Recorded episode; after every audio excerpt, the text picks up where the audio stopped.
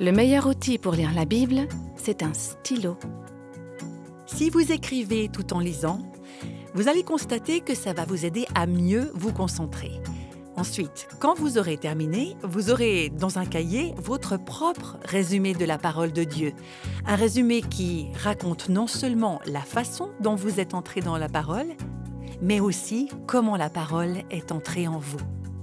Grâce à vos résumés, et aux applications pratiques que vous en avez retirées. Voici le podcast Réveille nos cœurs.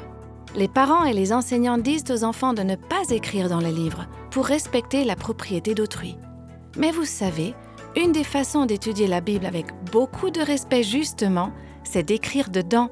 C'est ce dont nous allons parler dans ce nouvel épisode de la série Entrer dans la parole et laisser la parole entrer en nous.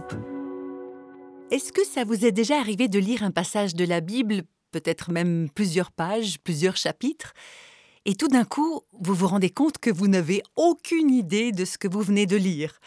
Je pense que c'est le cas pour plusieurs d'entre nous. En tout cas, j'imagine plusieurs d'entre vous qui hochent la tête. Et moi y compris, hein, ça m'arrive aussi. On constate simplement qu'en lisant les Écritures, c'est difficile de se concentrer. C'est comme si c'est vos yeux qui lisent au sujet du peuple d'Israël dans le désert, par exemple, ou de Jésus et de ses disciples dans un bateau, mais votre esprit est à des milliers de kilomètres de là.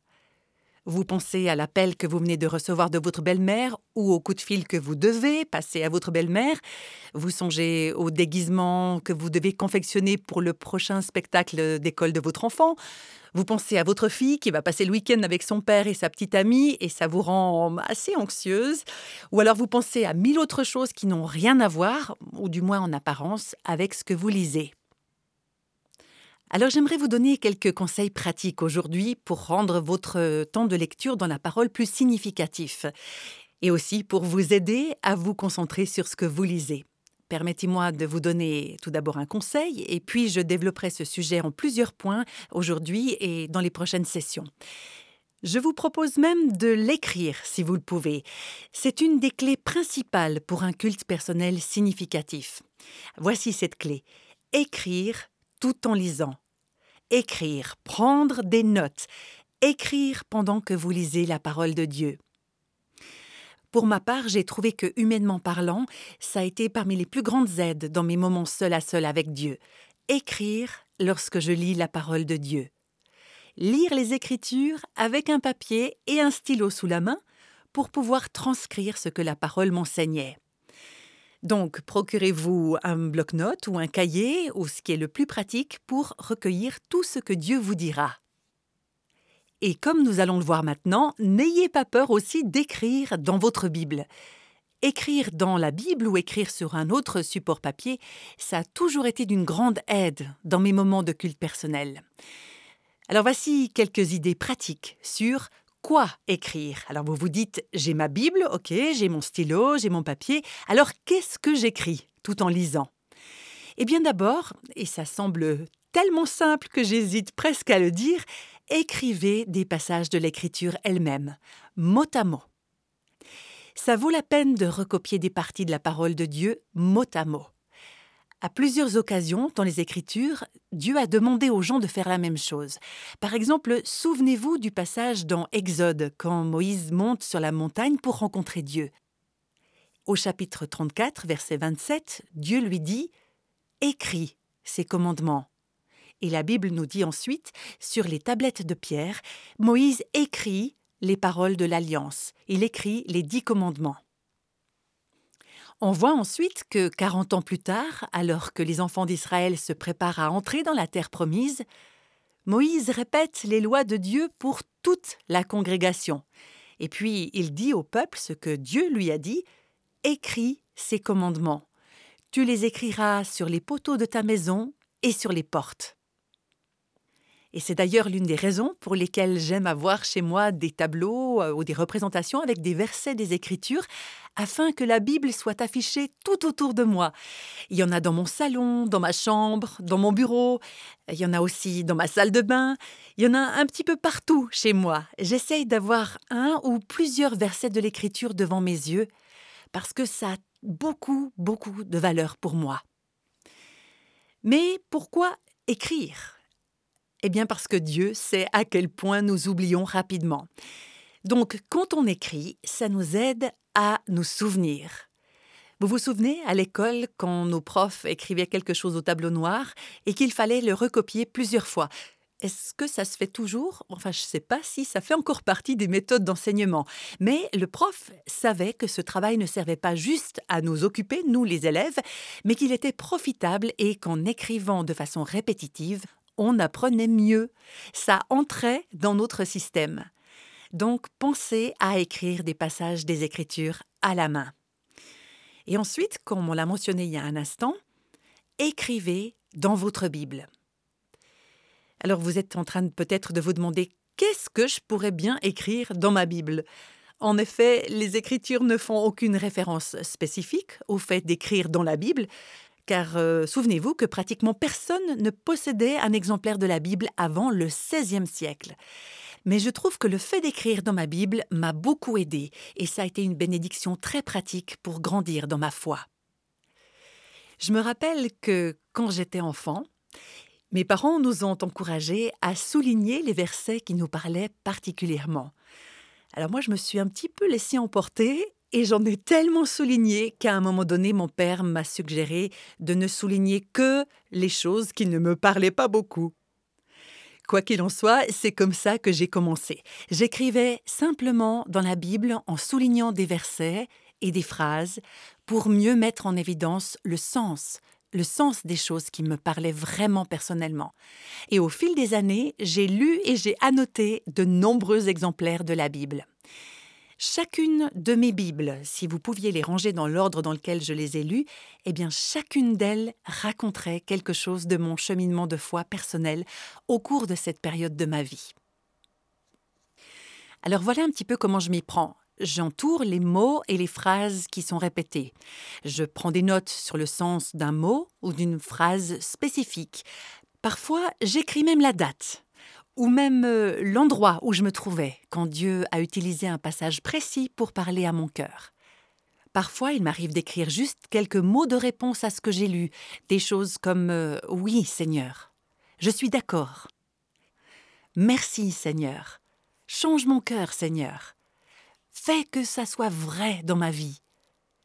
Par exemple, je peux aussi noter le nom de quelqu'un pour qui je prie en relation avec un passage particulier. Un petit conseil, écrivez courtement, parce que les marges ne sont pas très larges. Euh, moi, je n'écris que peu de mots. J'écris très petit, et un jour, quand je serai trop vieille pour bien voir, eh bien, j'aurai un peu du mal à relire ces vieilles notes. Donc, j'essaye de faire court et simple. Donc, quand j'écris, ça m'aide à me concentrer à me concentrer sur ce que je lis. Voilà ce que je gagne à écrire tout en lisant. J'aimerais partager avec vous une méthode pratique qui m'a été très utile, à moi et à beaucoup d'autres personnes. Quelqu'un a appelé ça la méthode RA. R, ça signifie résumé, et A, ça signifie application. Résumé, application. Résumé, application. C'est tellement simple, tout le monde peut le faire. Et d'ailleurs, c'est quelque chose que vous pouvez aussi demander de faire à vos enfants et à vos petits-enfants. J'ai, pour ma part, mis au défi des jeunes de 12, 13 ou 14 ans de lire la Bible à l'aide de, ce, de cette méthode résumé application, cette méthode RA. Je les ai même un petit peu achetés et je leur ai promis une récompense pour qu'ils le fassent. Ça ne me gêne pas du tout de l'admettre. Je leur ai dit, si vous utilisez cette méthode pour parcourir toute la Bible, eh bien je vous aiderai, même financièrement, pour un projet qui vous tient à cœur.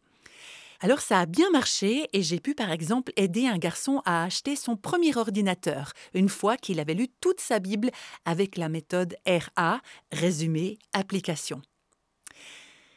Alors voilà comment ça fonctionne. Procurez-vous un cahier ou du papier et quand vous lisez la Bible, quel que soit votre plan de lecture, hein, que vous lisiez en parallèle l'Ancien et le Nouveau Testament ou que vous traversez la Bible du début à la fin, quel que soit le rythme de vos lectures en fait, quand vous lisez un chapitre, écrivez-le. Notez le numéro du chapitre. Genèse 1, Lévitique 11, Matthieu 18, peu importe. Et puis, écrivez une ou deux phrases qui résument ce chapitre.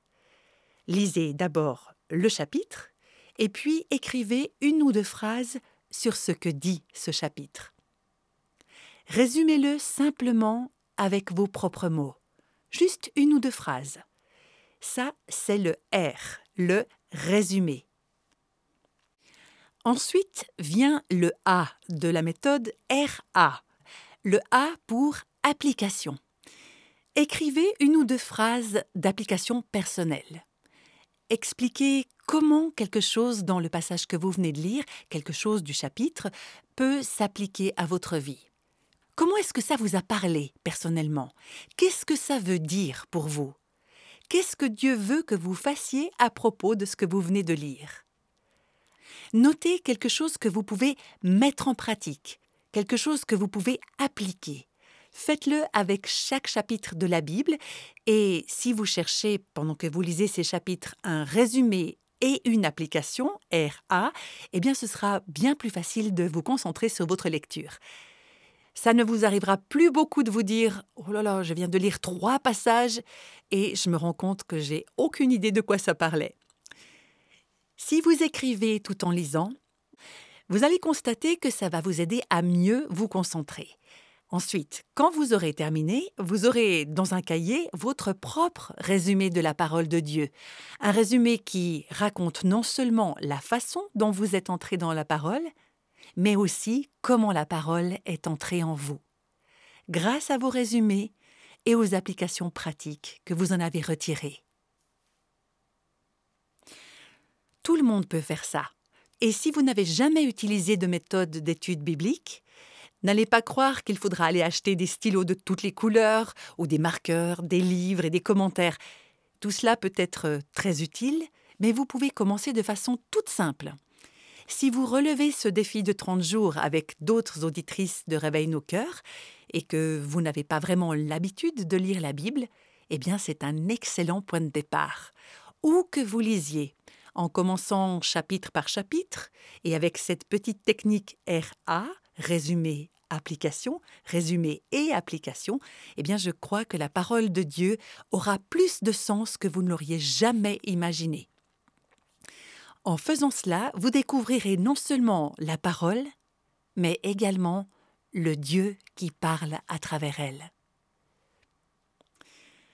Permettez-moi de vous rappeler ce que j'ai dit à d'autres reprises au cours de cette émission, c'est-à-dire que vous et moi, on ne peut pas devenir les femmes que Dieu désire qu'on soit sans prendre du temps à part, chaque jour, pour le connaître par sa parole. Il n'y a pas de raccourci pour grandir spirituellement. Il n'y a pas de raccourci pour comprendre les problèmes de votre mariage, les problèmes avec vos ados, avec votre environnement de travail, avec votre colocataire, etc. Il n'existe aucun conseiller, aucun livre, aucune méthode, ni aucune émission radio, ni quoi que ce soit qui puisse vous remplacer dans ce processus d'entrer dans la parole et de laisser la parole de Dieu vous parler. C'est un sujet qui me passionne tellement, vous avez remarqué, n'est-ce pas? Et j'espère bien rester passionné, parce que je sais que nous ne pouvons pas grandir spirituellement sans la parole de Dieu. Je suis en contact avec beaucoup de femmes et je lis leurs lettres, leurs courriels, des femmes qui s'épanchent pour parler des problèmes de leur vie, de leurs difficultés, de leurs luttes, de leurs pressions, de leurs fardeaux, et certaines de ces situations sont très, très difficiles, même dramatiques. Et d'autres concernent la vie de tous les jours, ce qui peut être aussi difficile en soi. Elles me tiennent tellement à cœur, ces femmes, je sympathise avec elles, j'aimerais les aider, et je prie que par le ministère de Réveil nos cœurs, on puisse les aider et les encourager dans leur marche avec le Seigneur. Mais je sais que si ces femmes ne sont pas dans la parole de Dieu par elles-mêmes, elles ne pourront jamais obtenir les réponses dont elles ont réellement besoin. Elles n'auront jamais la relation avec Dieu qu'elles souhaitent, qu'elles désirent ardemment et dont elles ont besoin juste en, vivant sur cette planète. Elles ne vont pas grandir spirituellement comme ça. Vous ne pouvez pas avoir un régime équilibré en écoutant seulement des enseignements sur podcast, y compris celui-ci.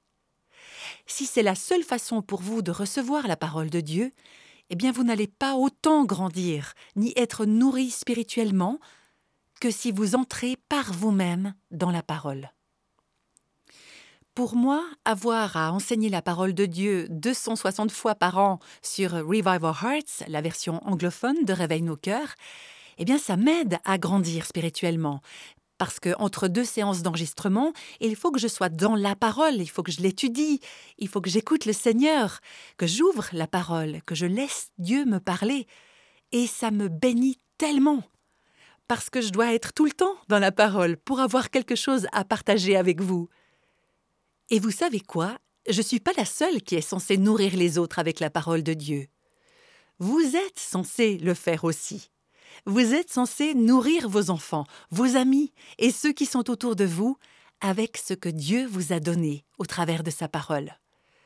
Vous êtes censé vous nourrir vous-même spirituellement.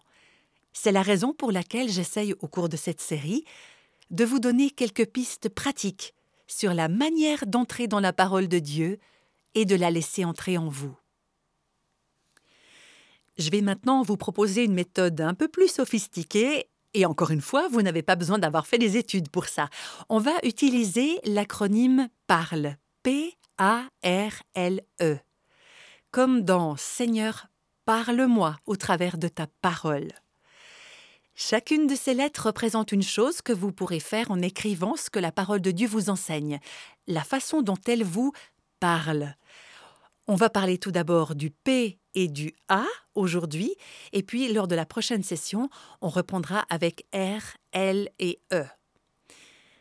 Donc tout d'abord, parle P, poser des questions. P comme poser des questions. Quand vous lisez la parole de Dieu, posez-vous des questions. Je vais vous donner quelques idées sur le genre de questions que vous pouvez vous poser. Ah, si seulement on pouvait se mettre à table autour d'un café ou d'une tasse de thé avec nos Bibles, nos stylos et nos cahiers, et qu'on ait du temps pour partager, pour prendre des notes. Mais voilà, je sais que certaines d'entre vous euh, nous écoutent en faisant le ménage ou avec des petits-enfants à surveiller, ou même en vous déplaçant en voiture. Donc si vous voulez retrouver les différents points dont je parle, vous pouvez vous rendre sur le site internet de Réveil nos cœurs et retrouver la retranscription de ce podcast ainsi que d'autres ressources encore. Alors, allons-y pour P comme poser des questions. Poser des questions comme que dit le passage que je viens de lire? Alors faites des observations sur ce passage. Qu'est-ce que ça signifie? Quelles interprétations on peut en faire? Posez des questions. Que dit le texte et qu'est-ce que ça veut dire? Servez-vous du même type de questions que si vous deviez rédiger un article de journal ou de signaler un événement qui vient de se passer. Qui a écrit ça? Qui a écrit ce livre? Qui a dit ça dans ce passage? De qui parlait-il? À qui parlait-il? Qu'est-ce qui est arrivé? Quels sont les principaux événements? C'est quoi les idées centrales? C'est quoi le thème principal de ce message? Quand est-ce qu'il a été écrit? Quand est-ce que ces événements ont eu lieu? Où cela s'est-il passé?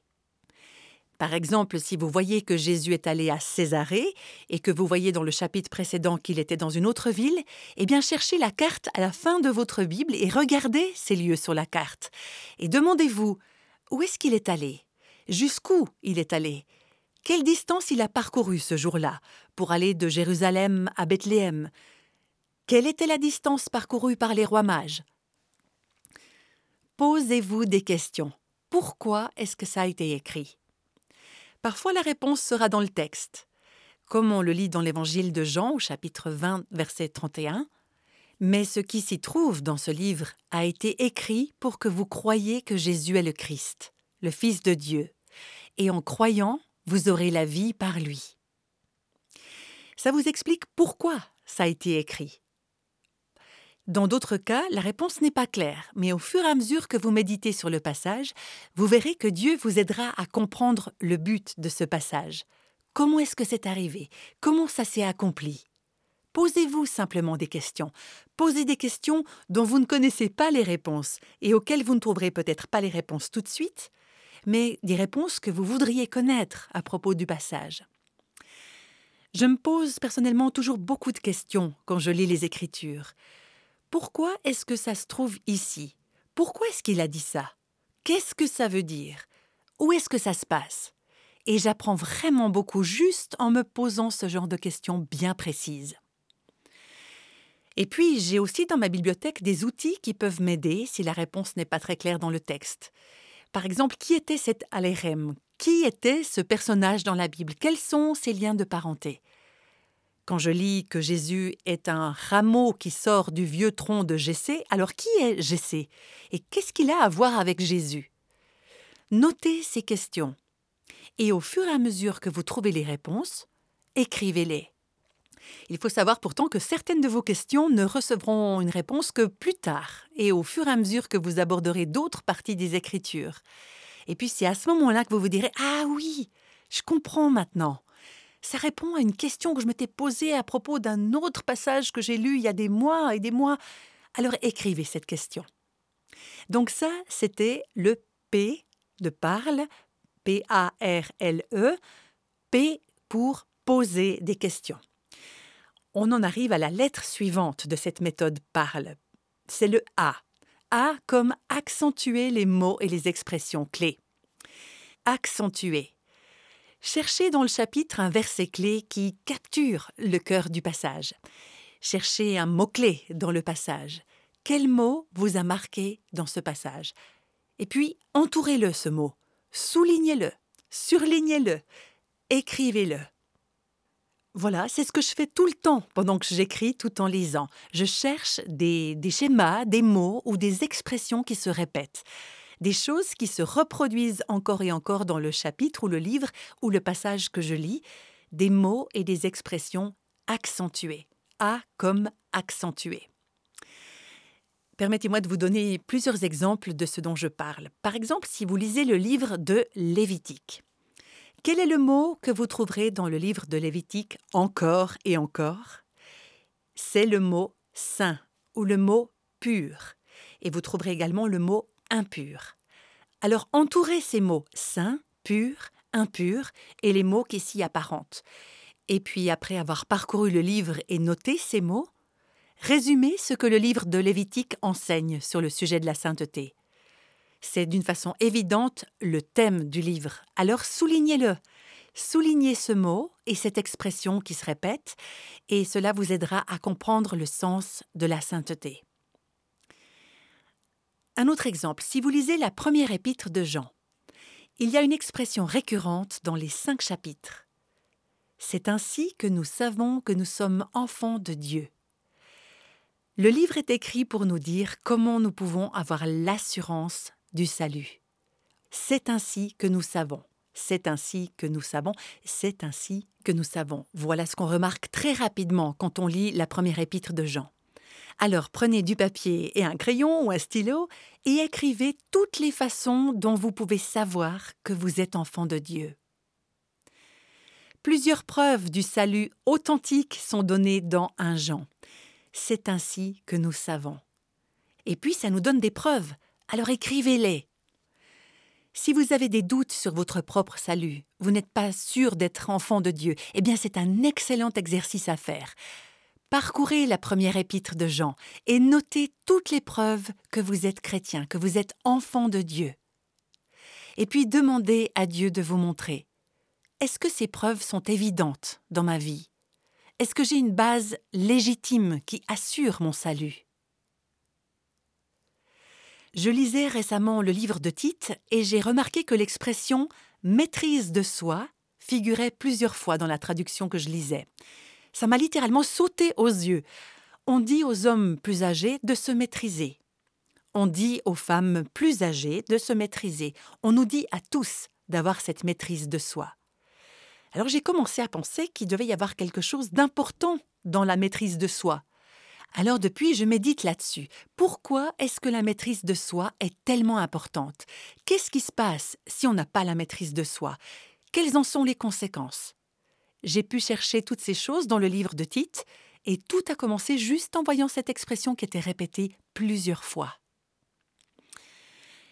Et puis aussi récemment, dans l'Évangile de Jean, une des choses qui m'a vraiment frappée, c'est combien de fois, de différentes manières, il est dit que Jésus dépendait de son Père céleste pour lui dire quoi faire, quoi dire et où aller. Maintes et maintes fois, au chapitre 5, au chapitre 6, au chapitre 8, au chapitre 11 encore et encore, il dit ⁇ Je ne fais rien par moi-même. Je ne dis rien par moi-même. Je ne vais nulle part seul. Je fais toujours ce que mon Père me dit de faire. Je dis ce qu'il me dit de dire. Je vais là où il me dit d'aller. En quoi est-ce que ça me parle à moi? Eh bien, si Jésus lui-même dépendait de son Père pour se diriger, s'il dépendait totalement de lui pour tout, alors qu'il était complètement un avec lui, mais alors quelle folie de ma part d'essayer de vivre cette vie chrétienne par moi-même, de parler, de faire des choses, d'aller quelque part, de prendre des décisions sans reconnaître ma dépendance à l'égard de Dieu, sans me tourner vers lui et dire Seigneur, qu'est-ce que tu veux que j'enseigne? Qu'est-ce que tu veux que je dise? Comment est-ce que tu veux que je gère telle situation? Est-ce que tu veux que j'accepte tel ou tel engagement? Le fait de toujours vérifier auprès du Seigneur pour savoir Est-ce que c'est ça que tu veux que je fasse? Eh bien tout cela vient de mon étude de l'évangile de Jean. Alors pour votre prochaine lecture, je vous encourage, maintenant et même au cours des prochains jours, servez-vous de la méthode P-A-R-L-E, parle. P, posez-vous des tas de questions, notez-les, notez les réponses que vous pourrez trouver. Et ensuite, A, accentuez. Accentuez, mettez l'accent sur les mots et les expressions clés et demandez au Seigneur, à travers ces modèles, de rendre la Bible vivante pour vous. Et je vous promets que si vous écrivez tout en lisant la parole, vous n'allez pas vous endormir. Si vous n'écrivez pas quand vous lisez, vous risquez de vous endormir, ou pas. Mais écrire, ça vous aidera à vous concentrer, à vous concentrer sur ce que vous lisez et à en tirer beaucoup plus que si vous lisiez sans noter quoi que ce soit. Donc prenez un cahier et un stylo et au fur et à mesure que vous lisez la parole, posez-vous un tas de questions et puis mettez l'accent sur les mots et les expressions clés et vous allez voir quelles nouvelles idées Dieu vous donnera. Si vous vous êtes déjà dit ⁇ Je ne comprends tout simplement pas la Bible ⁇ j'espère que vous mettrez en pratique certains des conseils qui nous ont été donnés aujourd'hui. Le but de cette série de podcasts, c'est effectivement de vous proposer des moyens pratiques pour mieux tirer parti de la parole de Dieu. Lire la Bible, ce n'est pas premièrement un exercice intellectuel, et la prochaine fois, vous découvrirez pourquoi la parole de Dieu nous donne bien plus qu'une simple connaissance intellectuelle. Ce sera lors d'un nouvel épisode de notre série Entrez dans la parole et laissez la parole entrer en nous.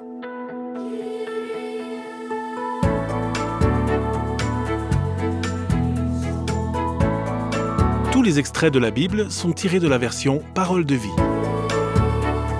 Réveille nos cœurs et le ministère français de Revive Our Hearts, initiative de Life Action Ministries avec Nancy DeMoss Volgemuth. Avec les voix de Christine Raymond et Jeannette Kosman.